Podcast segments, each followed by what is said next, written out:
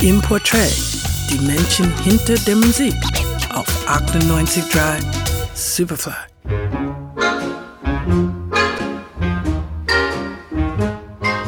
Santa Baby, leg doch einen Zobelpelz für mich unter den Baum. Ich war ein furchtbar artiges Mädchen, also komm schnell zu mir durch den Kamin.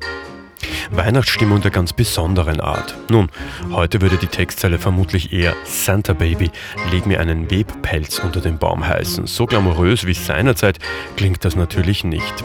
Santa Baby, ein Stück aus der Feder von Joan Chavitz, interpretiert von der wunderbaren Eartha Kitt die Jazzsängerin, die sich aus ärmsten Verhältnissen dank Talent und Ausstrahlung zur gefeierten Diva gemausert hat. Wobei mausert passt ja gar nicht. Eartha Kitt ist neben einer famosen Sängerin auch in der Rolle als Catwoman in den ersten Folgen der Serie Batman zu sehen, mit der sie nachhaltig ihren Spitznamen festgelegt und Kultstatus erreicht hat. I managed to purloin this picture of it today at the couturier's luncheon. Oh, I glow at the thought of that. There is no open market for it. Eartha Kitts Karriere kann zweifelsohne als der American Dream bezeichnet werden. 1927 als Tochter eines Baumwollpflückers und einer Hausfrau geboren, im Alter von sechs Jahren verliert sie ihre Mutter. Sie wächst bei verschiedenen Verwandten auf. Bezugspersonen hat sie keine, am ehesten noch ihre Tante in New York, bei der sie in einem lauten puerto-ricanischen Umfeld aufwächst. Sie bringt sich das Tanzen bei und gewinnt einige Wettbewerbe, singt im Kirchenchor und träumt von einer Karriere als Schauspielerin und Sängerin.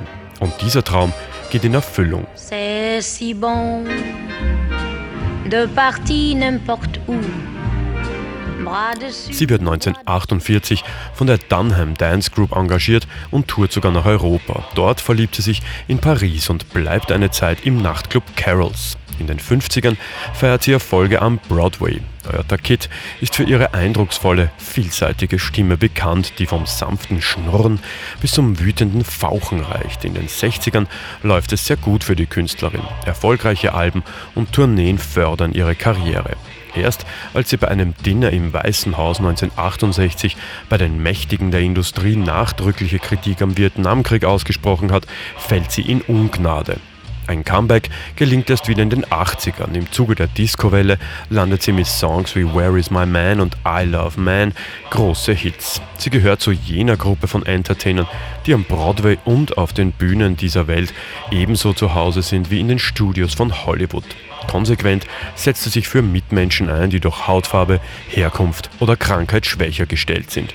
Am 25. Dezember 2008 stirbt sie in ihrem Haus in Connecticut. In Erinnerung bleibt dieses Schnurren, diese Leidenschaft, diese einzigartige Stimme von Eartha Kitt. Quel esprit merveilleux.